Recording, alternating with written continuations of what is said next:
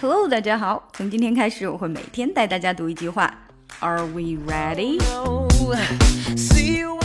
好，第一句，我们先听原声。Is that annoying? Is that annoying? Annoying. Annoying. Annoying. Annoying. 然后 当它变成问句的结尾，我们就要用一个扬调，对不对？Annoying. Annoying.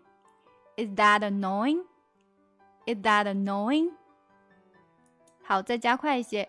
Is that annoying? Is that annoying?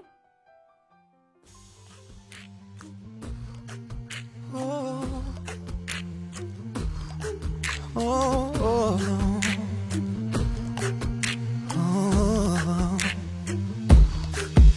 give you all of me, but it still ain't enough to make you happy.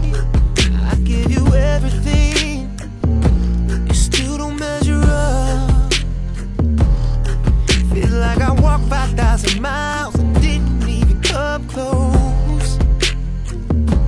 Feels like I to make you smile, but you don't.